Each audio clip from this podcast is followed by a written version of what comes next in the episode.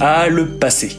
Qui n'a jamais rêvé de remonter le temps et son cortège de joies et de peines pour revivre un bon moment, retrouver un proche disparu, ou éviter un comportement qui nous fait encore rougir de honte 20 ans après? C'est chute. Eh bien, sachez qu'il existe désormais une machine à remonter le temps. Mais au risque de frustrer les fans du film L'effet papillon, celle-ci est une machine mathématique, un logiciel quoi. Fruit du travail de trois astrophysiciens, cette méthode mathématique permet de modéliser le mouvement des étoiles et des galaxies depuis l'origine de l'univers. Et c'est Bruno Lévy, directeur du centre INRIA Nancy Grand Est et chercheur en informatique, qui nous accompagne aujourd'hui et nous en dit plus sur ce projet dont il est un des instigateurs. Chute radio. Bruno Lévy, qu'est-ce que vous et votre équipe avez cherché à comprendre avec cette machine à remonter le temps Avec mes collaborateurs, qui sont Roya Moyaï de l'Institut d'astrophysique de Paris et Sébastien Fonosseger de l'Université d'Oxford, nous cherchons à comprendre comment les étoiles et les galaxies que nous observons dans le ciel sont arrivées là où on peut les observer aujourd'hui. Le modèle du Big Bang qui prévoit aujourd'hui décrit l'expansion de notre univers depuis sa naissance. On pense que c'était il y a 13,7 milliards d'années. Plus le temps passe, plus les galaxies s'éloignent les unes des autres. C'est un peu comme dans un cake au raisin qu'on mettrait à cuire dans un four. Plus la pâte gonfle, plus les grains de raisin s'écartent les uns des autres. Avec notre machine à remonter dans le temps, on va partir d'une euh, carte en 3D du cosmos et euh, on va remonter dans le temps et voir les galaxies qui vont se rapprocher les unes des autres jusqu'à l'origine de l'univers où la matière qui les composait était euh, homogène et bien plus dense et bien plus chaude que maintenant. En tant que chercheur en informatique, vous vous occupez plus spécifiquement de la partie représentation 3D du modèle, dont la précision dépend de la quantité de données à votre disposition. Pas évident, non, quand l'objet d'étude est le cosmos. Alors effectivement, euh, c'est très important quand on fait ce genre de calcul d'arriver à vérifier qu'on fait pas n'importe quoi, parce qu'en cosmologie on peut pas faire des expériences comme euh, dans d'autres domaines de la physique. Lorsqu'on a fait avec mes collègues euh, astrophysiciens, on a joué à un jeu. Ils sont partis d'une simulation numérique du Big Bang, à savoir un ensemble de calculs informatiques qui permettent de, qui permettent de reconstruire à l'endroit euh, le mouvement des galaxies. Ils m'ont envoyé le résultat en posant la question est-ce qu'on va réussir à revenir en arrière? Qu'est-ce que tu arrives à reconstruire comme euh, position initiale de toutes ces galaxies en revenant en arrière? On a comparé ça à ce dont ils étaient partis dans leur simulation numérique pour voir si ça correspondait bien. Ça correspond assez bien. Donc ça prouve pas que la méthode euh, marche, mais ça, augmente notre degré de confiance dans la méthode. L'étape suivante, bah, ce sera d'appliquer cette méthode à des vraies données d'observation, euh, ce qui pose un certain nombre de, de, difficultés, parce que ces données souvent sont de moins bonne qualité. Il y a du bruit, il y a des erreurs, il y a des données qui manquent parce qu'il y a des portions du ciel qui sont qui sont occultées. On voit mieux et on voit plus de galaxies plus proches de nous que, plus loin de nous. Donc ça, il va falloir aussi le prendre en compte. Ça va nécessiter un certain nombre de nouveaux développements euh, informatiques. Cette machine à remonter le temps est donc une sorte de frise chronologique inversée de la trajectoire des galaxies. Alors dit comme ça, ça a l'air simple, mais ce modèle repose, on s'en doute, sur des équations très complexes. Comment, dès lors, ces astrophysiciens peuvent-ils estimer des mouvements astronomiques dont ils n'ont pas été les témoins directs sur des échelles de temps aussi grandes? Alors effectivement, c'est pas forcément euh, facile à faire, mais les, équations, les modèles qu'on a à la fin sont pas si compliqués que ça. Mais c'est ça qui est difficile en science, c'est d'arriver à trouver un modèle simple qui permette d'écrire une réalité compliquée. Et pour ça, on s'y met à plusieurs. On s'y met euh, à plusieurs, bah, déjà avec des physiciens dont l'objectif euh, est de comprendre le fonctionnement de, l'univers euh, avec un certain nombre d'équations des mathématiciens, alors eux, ils s'intéressent aux équations en elles-mêmes et à ce qu'on peut dire sur ces équations, à ce qu'on peut prouver, à ce qu'on peut démontrer. C'est un outil d'abstraction qui est extrêmement puissant. Et puis des informaticiens Euh, là, c'est moi qui m'y colle. et, euh, et l'idée, c'est de faire vivre ces équations dans un ordinateur pour euh, arriver à, à, faire le calcul et à obtenir des résultats. Et donc moi j'aime bien penser que les, les, mathématiques, les formules mathématiques sont comme des formules magiques et que l'ordinateur c'est la baguette magique qui permet de leur donner vie. Et donc euh, ensuite, bah, à quoi tout ça ça correspond? Pour vous donner une petite idée intuitive, euh, derrière euh, derrière ces équations, il y a un principe physique qui s'appelle le principe de moindre action. Intuitivement, vous voyez le principe de, de moindre action euh, à l'œuvre quand vous voyez un éclair un éclair lumineux, euh, un éclair euh, d'orage qui, qui, un éclair d'orage va toujours prendre euh, le chemin le plus court, le chemin le plus facile. L'électricité prend le chemin le plus facile. Et donc c'est ce principe de moindre action qui, on peut voir le mouvement de toutes ces étoiles, de toutes ces galaxies comme d'une certaine manière un chemin le, le plus facile. Euh, et ça, ça correspond aussi à une théorie mathématique qui a, qui a un joli nom, qui s'appelle la théorie du transport optimal, et donc euh, qui, qui, donne des, des, bons outils pour, pour arriver à calculer ce chemin le plus facile euh, avec un ordinateur. Bruno Lévy, vous dites vous-même que remonter le temps, c'est un peu comme tenter de remettre en ordre un Rubik's Cube géant totalement mélangé. Sauf qu'on ne sait pas à quoi ressemble ce Rubik's Cube mis en ordre, puisque cette configuration appartient au passé. Alors en science, on n'est jamais sûr hein, de rien, mais on, essaye de, gagner en confiance euh, sur ce qu'on dit. Et donc pour ça, dans le jeu auquel on a joué avec mes collègues physiciens, dans, le, dans les données qu'ils m'ont envoyées, ils ont caché un certain signal. Et c'est un certain signal euh, qui est censé se voir bien euh, dans le passé et qui se voit moins bien, moins bien, moins bien au fur, et à mesure qu'on atteint le présent. Et l'idée était de voir si j'arrivais à retrouver ce signal avec l'outil.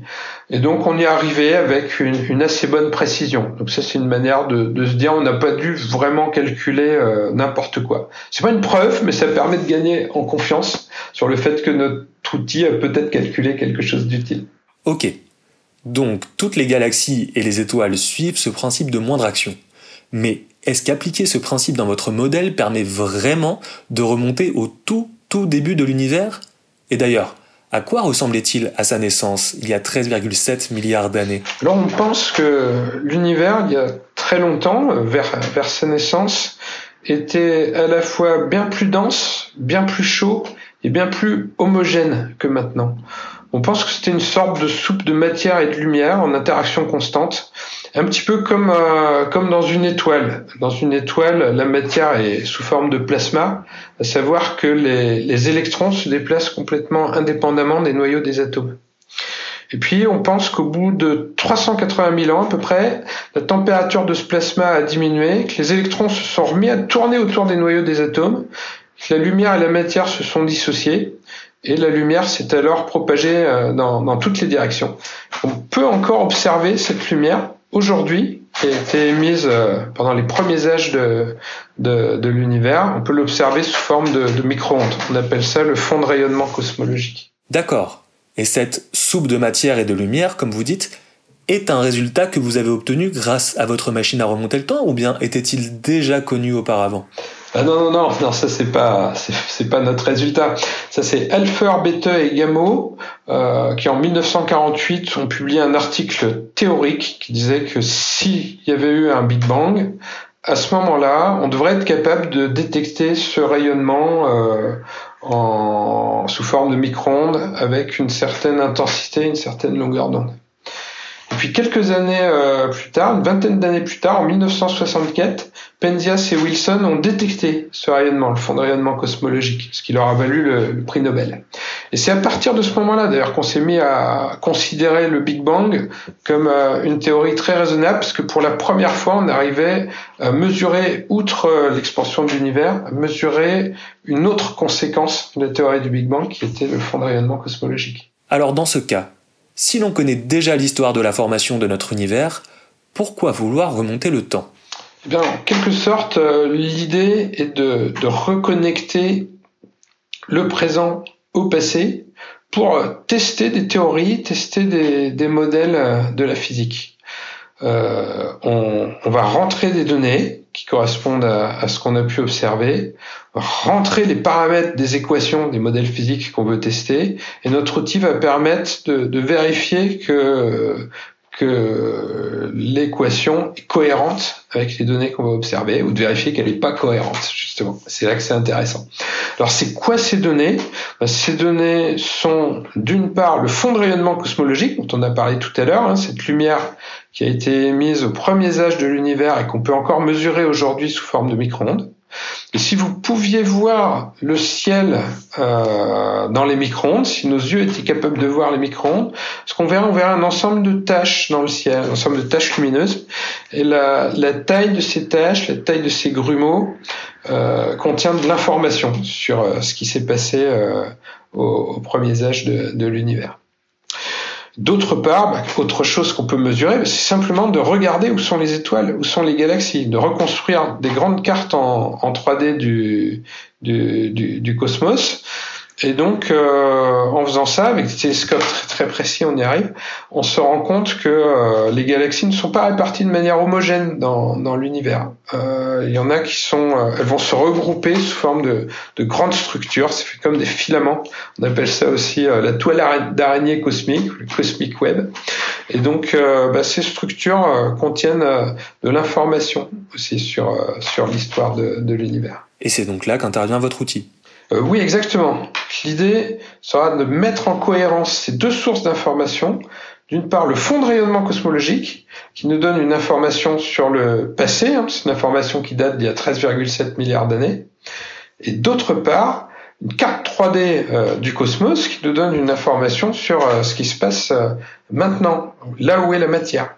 Et donc on va faire remonter le temps à cette matière pour pouvoir voir si elle correspond à la lumière qui nous vient du passé euh, ou pas. Justement, votre modèle permet d'éprouver la validité des modèles physiques actuels. Mais où en sommes-nous dans notre compréhension de l'univers? Y a-t-il encore des mystères astrophysiques sur lesquels votre outil pourrait lever le voile? Alors oui, on aimerait bien, parce qu'il y, y, a encore énormément de choses qu'on ne connaît pas sur euh, la nature de, de l'univers, sur les, les, lois du mouvement des galaxies dans, dans l'univers. Par exemple, dans les années 60, euh, une astrophysicienne, Vera Rubin, a mesuré la vitesse de rotation des étoiles autour des galaxies, ça pour beaucoup de galaxies. Elle s'est rendue compte que les étoiles tournaient beaucoup trop vite autour des galaxies. Alors beaucoup trop vite, sous quels critères? Il n'y a pas de limitation de vitesse hein, dans, dans l'univers. Mais euh, la question, c'est que euh, si les étoiles tournent à cette vitesse dans, dans les galaxies, les galaxies ne devraient pas être stables, ça tourne tellement vite qu'elles devraient se disperser dans le cosmos.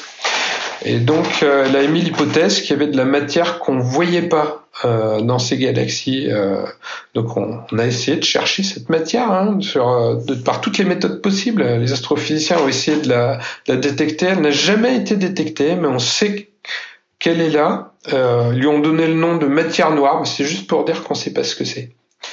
Et puis, bah, il y a aussi autre chose qu'on, qu'on aimerait bien comprendre. Hein. C'est depuis les années 90, euh, on sait que l'expansion de l'univers euh, s'est accélérée. C'est accéléré beaucoup plus que ce qu'on pensait. Entre guillemets, le Big Bang, Big Bangiste, plus vite que ce qu'on pensait. Et donc ça veut dire qu'il y a de l'énergie en plus qui, qui arrive euh, dans le système. Cette énergie, on ne sait pas ce que c'est. On a appelé ça l'énergie sombre, mais c'est juste pour dire qu'on ne sait pas ce que c'est. Et donc ça, c'est les deux grands mystères euh, de la cosmologie. Et donc, euh, bah oui, si, si, notre outil peut être utilisé un jour par quelqu'un pour lever le voile un peu sur, euh, sur ces grands mystères, on sera très très content. Merci Bruno Lévy.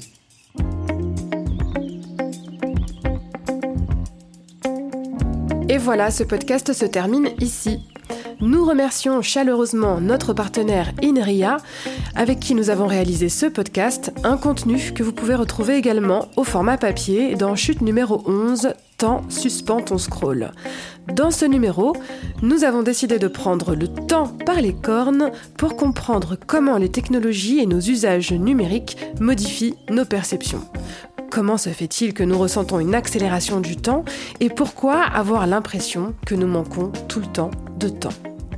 Élément de réponse dans ce nouveau numéro disponible sur chute.media. À très vite.